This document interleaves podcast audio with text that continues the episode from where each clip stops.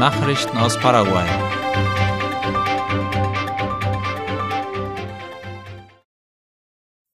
José Peirano ist bereits in Paraguay.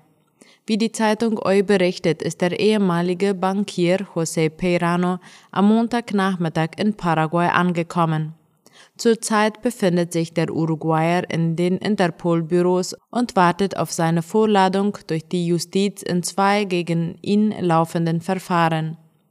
Perano Vaso wird Untreue und Fehlverhalten in einer Krisensituation nach der Liquidation und dem anschließenden Konkurs der Banco Alemán im Jahr 2002 vorgeworfen.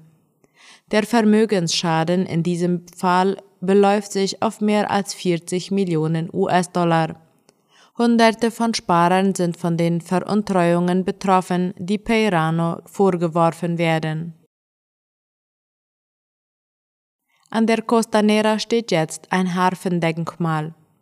Laut Gesetz ist die paraguayische Harfe das Symbol der nationalen Musikkultur, wie La Nación schreibt. Die Hauptstadt Asunción hat sich deshalb für ein Denkmal entschieden, das diesem Symbol gewidmet ist. Die kürzlich aufgestellte Skulptur kann, wie von ihren Schöpfern gewünscht, zu Lande, zu Wasser und in der Luft bewundert werden denn sie befindet sich an der zentralen Uferpromenade. Es handelt sich um eine Metallkonstruktion mit einem Gewicht von 14 Tonnen, einem 50 Tonnen schweren Betonsockel und einer Höhe von etwa 15 Metern. Entworfen wurde das Harfendenkmal von dem Bildhauer und Maler Juan Pablo Pistilli aus Asunción. Der Bau und die Installation wurden von der Firma Metales Procesados nach den Anweisungen des Künstlers ausgeführt. Mehr als 3000 Jugendliche können dank Itaipu studieren. Am vergangenen Freitag unterzeichneten die Begünstigten der Stipendien von Itaipu ihre jährlichen Verpflichtungserklärungen. Darüber berichtet die staatliche Nachrichtenagentur IP Paraguay.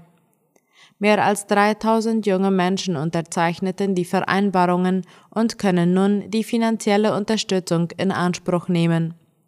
Die endgültige Vereinbarung, die die Unterschrift des Einverständnisses und der Zustimmung der Begünstigten trägt, enthält Daten wie die Dauer und den Nutzen des Stipendiums. Diese können für Studiengänge an öffentlichen oder privaten Universitäten verwendet werden sowie für höhere technische Kurse. Nach der Unterzeichnung der Urkunde erhielt jeder Student einen Rucksack mit Notizbüchern und Stiften sowie ein T-Shirt. Paraguay spendet Hilfsgüter an Kuba.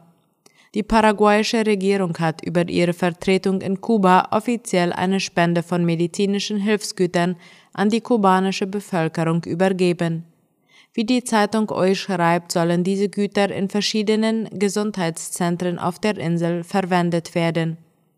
Mit dieser Spende erweitert Paraguay seine Zusammenarbeit mit Kuba angesichts der Situation, die das Land im Zusammenhang mit fehlender medizinischer Versorgung durchlebt. Bereits vor einigen Wochen hatte Paraguay Hilfsgüter und Medikamente an Kuba gespendet. Nachrichten aus aller Welt.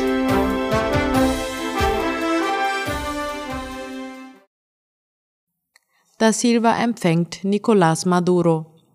Brasiliens Präsident Luis Inácio Lula da Silva hat am Montag den venezolanischen Staatschef Nicolás Maduro empfangen. Darüber berichtet Latina Press. Auf dem Programm im Planalto Palast stehen ein privates Treffen zwischen den beiden Staatsoberhäuptern ein weiteres Treffen und eine Zeremonie zur Unterzeichnung eines Abkommens, gefolgt von einem Mittagessen. Maduro war am Sonntagabend in Begleitung seiner Frau Cilia Flores in Brasilia gelandet, um an dem heutigen Treffen teilzunehmen. In den sozialen Netzwerken bedankte sich der venezolanische Staatschef für den herzlichen Empfang und sprach sich für die Entwicklung einer diplomatischen Agenda aus, die die Einheit der Völker des Kontinents stärkt. Neben Maduro werden weitere Präsidenten Südamerikas zu dem Treffen erwartet, darunter auch der paraguayische Präsident Mario Abdo Benitez. Russland wirft Ukraine terroristischen Angriff auf Moskau vor. Laut der Frankfurter Allgemeinen Zeitung hat Russland der Ukraine einen terroristischen Angriff auf die Hauptstadt Moskau vorgeworfen. Acht Drohnen seien bei dem Angriff genutzt worden, erklärte das Verteidigungsministerium in Moskau heute. Alle Drohnen wurden abgeschossen, hieß es weiter. Drei seien von ihrer ursprünglichen Flugbahn abgebracht, die restlichen fünf von der russischen Flugabwehr abgeschossen worden, so das Verteidigungsministerium. Die ukrainische Regierung wies die Vorwürfe zurück, wonach sie für die jüngsten Drohnenangriffe auf Moskau direkt verantwortlich sein sollen. China schickt erstmals einen Zivilisten ins All. Drei chinesische Raumfahrer sind erfolgreich ins All gestartet, wie die Deutsche Welle berichtet. Sie sollen die Besatzung der Raumstation Tiangong ablösen, die seit Jahresanfang voll in Betrieb ist. Mit dabei ist erstmals ein Zivilist. Mit einer Rakete hob das Raumschiff Shenzhou 16 vom Raumfahrtbahnhof in der Wüste Gobi in Nordwestchina ab. 18 Minuten später verkündete der Direktor des Raumfahrtzentrums den vollen Erfolg des Starts. Unter den drei Taikonauten ist mit dem Wissenschaftler Gui Haichao von der Pekinger Universität für Luft- und Raumfahrt erstmals in der chinesischen Raumfahrtgeschichte ein Zivilist. Der 36-Jährige soll zahlreiche Experimente vornehmen. Alle anderen Raumfahrer der Volksrepublik stammten bisher aus dem Militär. Plattform hilft Migranten in Peru, Brasilien und Ecuador. Hinter der Initiative Migra Segura stehen kirchennahe Organisationen wie Caritas Peru, Caritas Brasilien und Caritas Ecuador, die auch von Caritas Spanien unterstützt wurden. Darüber schreibt Latina Press.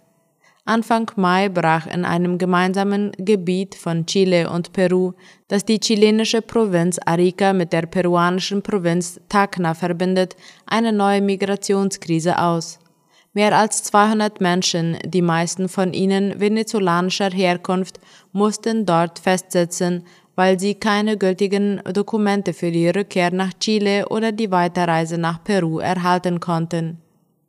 Die Situation der Menschen auf der Durchreise in Südamerika gibt jedoch mehreren Ländern sowie Bischöfen weiterhin Anlass zur Sorge.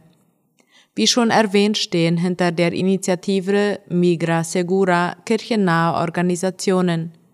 Über diese Plattform, so heißt es auf der Website von Caritas Peru, werden ausländische Bürger Zugang zu sicheren und zuverlässigen Informationen über die Aufnahmeländer Brasilien, Ecuador und Peru haben auch Informationen über die grundlegenden Rechte, humanitäre Dienste, Transportmöglichkeiten, legale Grenzübergänge und Risiken soll informiert werden. Peru ist in Lateinamerika das Land mit der zweitgrößten Anzahl venezolanischer Migranten. Es wird geschätzt, dass es bis Ende 2023 etwa 1,6 Millionen venezolanische Migranten und Flüchtlinge geben wird. Der ukrainische Präsident Zelensky dankt Flugabwehr und fordert weitere Hilfe. Nach den jüngsten russischen Angriffen mit Drohnen, Marschflugkörpern und Raketen hat der ukrainische Präsident Volodymyr Zelensky der Flugabwehr des Landes für die Rettung hunderter Menschenleben gedankt. Die Welt müsse sehen, dass der Terror verliere, sagte Zelensky in seiner gestern Abend in Kiew verbreiteten Videobotschaft laut dem ORF. Die Flugabwehrsysteme vom US-Typ Patriot hätten geholfen, das Böse zu zerstören, sagte Zelensky. Er forderte aber weitere Hilfe, um die Verteidigung des Landes zu vervollständigen. Der ukrainische Staatschef berichtete auch, dass er sich mit der Militärführung in Kiew getroffen habe, um die Schritte der Großoffensive gegen die russische Invasion zu besprechen. Der Zeitplan sei das Wichtigste, so Zelensky. Er bat zudem laut einem Zeitungsbericht Südkorea um Flugabwehr und Frühwarnsysteme. Soweit die Mittagsnachrichten heute am Dienstag. Auf Wiederhören.